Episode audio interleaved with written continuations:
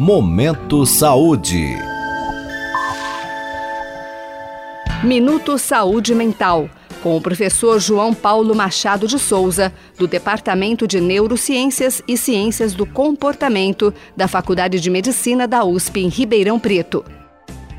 A pergunta que nós recebemos hoje é curta: O que é delírio?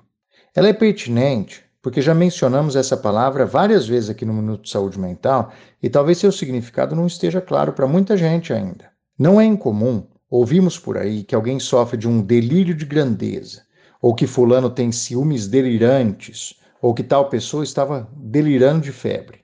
São usos correntes do termo que não estão incorretos, mas que não querem dizer a mesma coisa que queremos dizer quando falamos de delírios no contexto da saúde mental. Vamos começar fazendo uma distinção entre ilusão e delírio. Em termos muito simples, uma ilusão é um engano dos nossos sentidos. É o que os mágicos utilizam nos seus truques e que rendeu a eles o nome de ilusionistas. Nós podemos, por exemplo, ter a ilusão de que um objeto está perto quando na verdade está distante, ou de que uma pessoa está segurando a Torre Eiffel na palma da mão em uma fotografia, por exemplo. Diferentes das ilusões, os delírios são ideias ou crenças rígidas, sustentadas por uma pessoa ou um grupo de pessoas e que vão nitidamente contra a realidade geralmente aceita.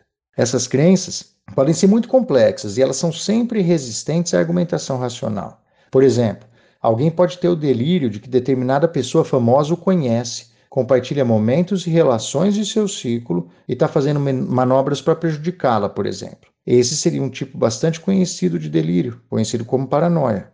Os delírios podem estar presentes em diferentes transtornos psiquiátricos e são parte daquilo que os profissionais conhecem como quadros psicóticos, ou seja, onde existe perda do contato com a realidade normalmente compartilhada.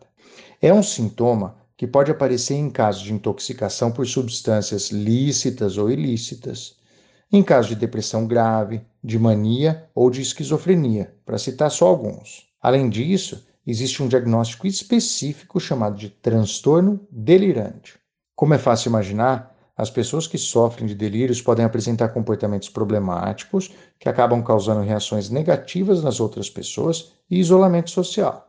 Por isso, são sintomas que devem ser considerados com a devida gravidade e que sempre merecem a atenção de profissionais especializados, ainda que a pessoa afetada negue essa necessidade. Boa saúde mental. Até a nossa próxima edição. Você pode participar deste boletim enviando suas dúvidas ou sugestões para o e-mail ouvinte@usp.br.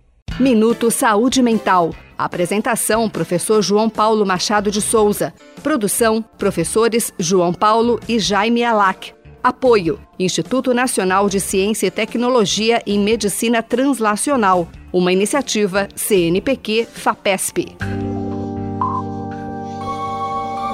Momento Saúde.